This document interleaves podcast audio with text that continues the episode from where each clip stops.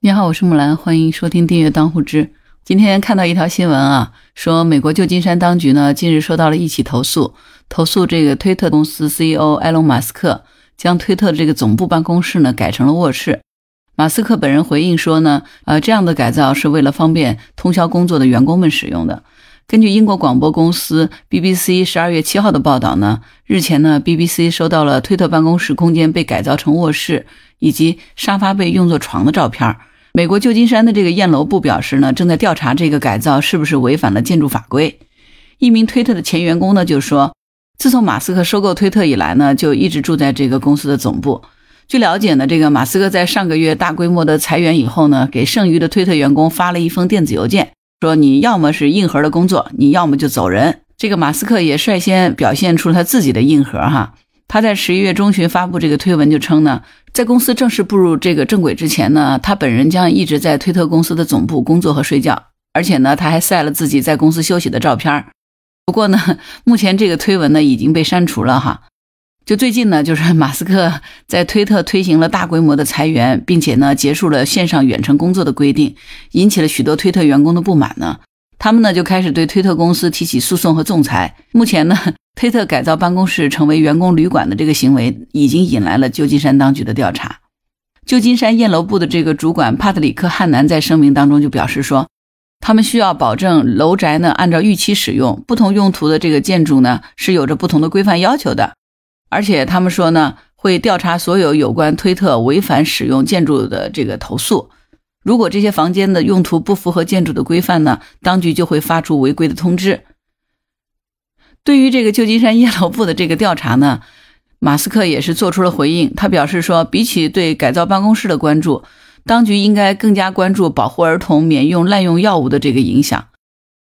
当问及说为什么要坚持员工高强度的上班，鼓励员工睡在公司的时候呢，马斯克表示，睡在办公室是自己的工作态度，而不是躺在热带岛屿上悠闲的喝着鸡尾酒啊！这个硬核狠人哈，马斯克。听完这个新闻，你是不是突然觉得说：“哎呦，万恶的资本主义啊，这实在是太剥削人了，对吧？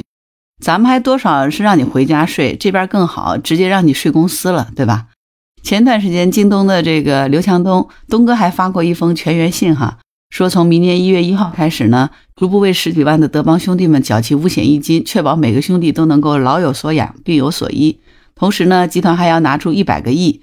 给基层的员工设立这个住房保障金，刘强东本人呢拿出一个亿，由集团按照比例配资扩充员工的这个子女救助基金。同时得注意哈，重点来了，明年一月一号开始呢，京东的副总监以上的管理层现金部分的薪酬呢降低百分之十到二十，职位越高降的越多。这封信发完以后呢，东哥还说了两句话，说第一呢，我们公司是向着共同富裕又走近了一步；第二一个呢。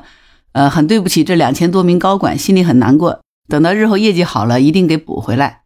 你说这两条新闻放到一块儿比，是不是突然觉得说高下立见哈？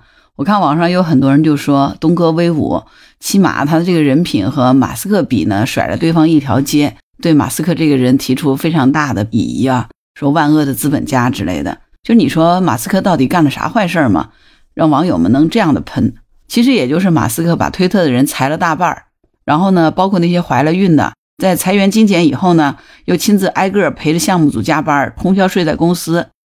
那现在呢，更加狠，索性是把办公室改成员工宿舍了，让大家直接就是吃住在公司，不许回家了。很多推特的员工就表示说，这个欺人太甚，哎，大爷我不伺候了。但是马斯克呢，哎，继续硬核说，你要么你干，你要么你走。为什么马斯克要采取这么经典的这个裁员模式？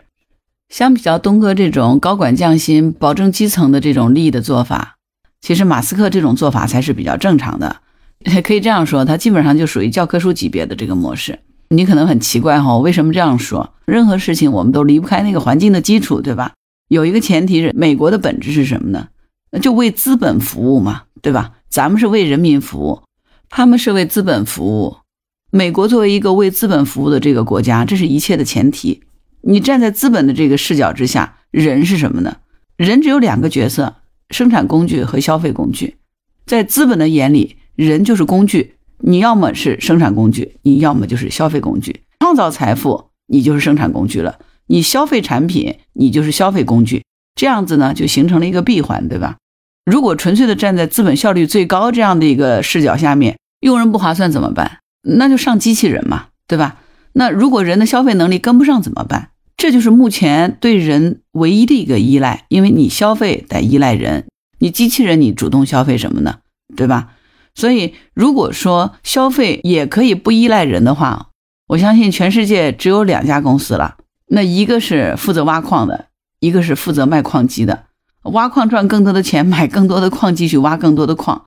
那卖矿机呢，赚更多的钱，生产更多的矿机卖出去。这俩它也可以循环，那还要人类可以干啥呢？所以你看是不是很有意思呢？如果围绕着资本展开呢，其实两个人工智能就可以闭环了，效率是最高的嘛。那人就是多余的。严格意义上来说，在这样的一个理论模型底下，人类就是多余的，对吧？其实现在马斯克做的所有的事情，包括这种教科书级别的裁员。说白了都是为资本服务的，这不是人品的问题，其实是环境使然，对不对？你说马斯克如果不为资本服务，那么结果资本就会选择新的什么牛斯克、羊斯克、猪斯克、驴斯克、兔斯克，那为什么是你马斯克呢？对不对？那是不是这个道理？所以根本跟人品无关，而是究竟谁说了算？就算是刘备穿越到马斯克身上，那也由不得他说了算，对不对？你说东哥这个共同富裕这个概念，其实我觉得他就是蹭了一个概念，给高管减薪的同时，又给基层员工补社保，这个谈不上共同富裕。你共同富裕不得是给高管加薪，给基层员工也加薪，而且得给后者加薪更多，这才叫共同富裕嘛？你现在是给高管减薪，然后给基层那个加社保，这个严格意义上它不叫共同富裕。他做这件事儿，之所以说能够违背整个资本为最大利益化的这种裁员套路。本质上还是因为共同富裕这个概念，对你想想看，共同富裕它这个底层的逻辑是什么呢？其实就是以人为本，它不是以资本为最大利益化的，对吧？所以共同富裕这个词儿说起来呢，就是在人类社会是我们人在过日子，资本呢就是个工具，它并不是目的。只有人的生活幸福了呢，那才是目的。所以我觉得，对于任何一个团体，对于任何一个社会，其实共识最重要。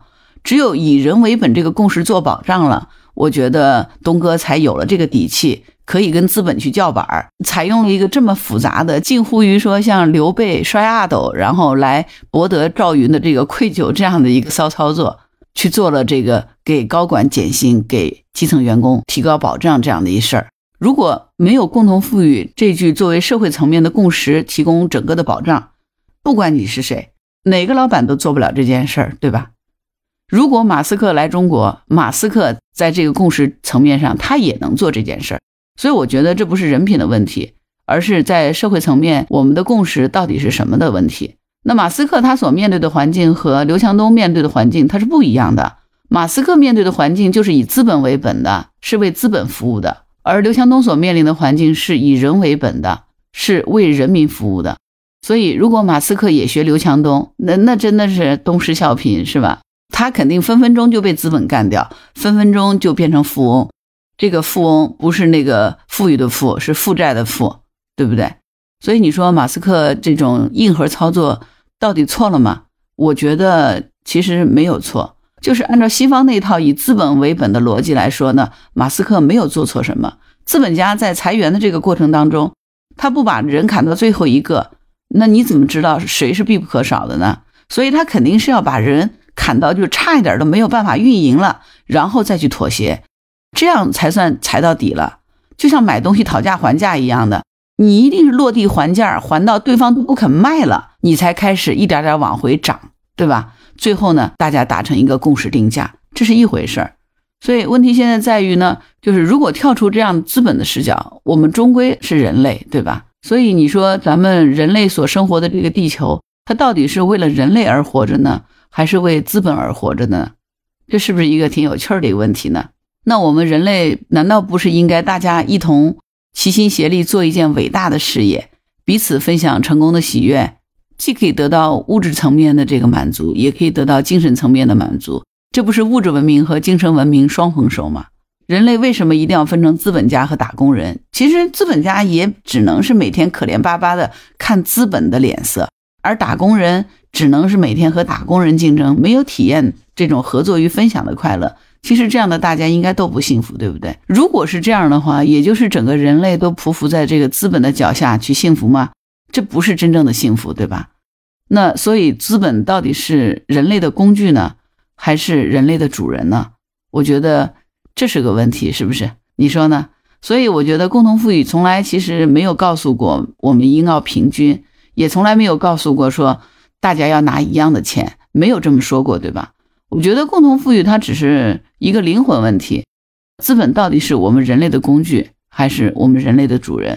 那如果是工具呢，咱们就应该好好的用这个工具，让我们人类幸福，让更多的人在享受这个物质文明的同时呢，精神愉悦，觉得工作是快乐的。人和人之间是相互帮助的，不仅仅只有资本定义下的这个竞争关系，你说对吧？那我觉得，甚至于说，包括资本家本人，比如说像马斯克，他本人应该也是幸福的，是可以通过运作资本，就像东哥一样，帮助自己的基层员工获得更广泛的尊重，而不是现在这样子，还需要睡在这个推特总部打地铺睡沙发，现在是修员工宿舍。硬核推广在办公室里加班努力工作，不达目的不回家，其实不就是为了看资本的脸色？这不强迫自己去硬裁员工吗？对不对？共同富裕其实是给咱们整个人类提出了一个灵魂的拷问：就如果是以资本为主的，打工人不幸福，其实资本家也不幸福。这到底是谁的地球？是人类的呢，还是资本的？其实我觉得美国人应该也想过这个问题，他们也天天讨论这个问题。打工人和资本家都不快乐，那到底图个啥？是不是？所以，之所以东哥的这封信出来以后呢，获得了广大网友的交口称赞，并不是说因为他这套方案感动，而是因为我觉得看到了东哥作为一个老板，他的尝试，他在尝试着拿回人类的自主权，真正希望通过他的努力，把资本变成为人类服务的工具，而不是看资本的脸色。活在资本的这个支配之下，真心希望东哥能够成功，也希望咱们人类能够真正回归到地球的主人这样的一个角色。不要说在这个星球上最后只剩下资本和矿机，其实咱们人类从来都不排斥资本。其实我们只是应该好好的用好资本，让资本做人类的工具，让资本为人类造福，而不是反过来让人类沦为资本的工具。你说呢？整个地球人类的命运其实是一体的，在这一刻呢，应该没有国界，也没有种族，没有身份，没有什么打工人、资本家这种分别，有的只是人类这一个词。所以，咱们人类的命运就应该由咱们人类自己做主，对吗？而不是应该交在资本的手上。好了，如果你有什么想法，欢迎在评论区留言。当然，你也可以加入木兰之家听友会，请到那个人人都能发布朋友圈的绿色平台，输入木兰的全拼下划线七八九，就可以找到我了。好啦，今天就到这儿，我是木兰，拜拜。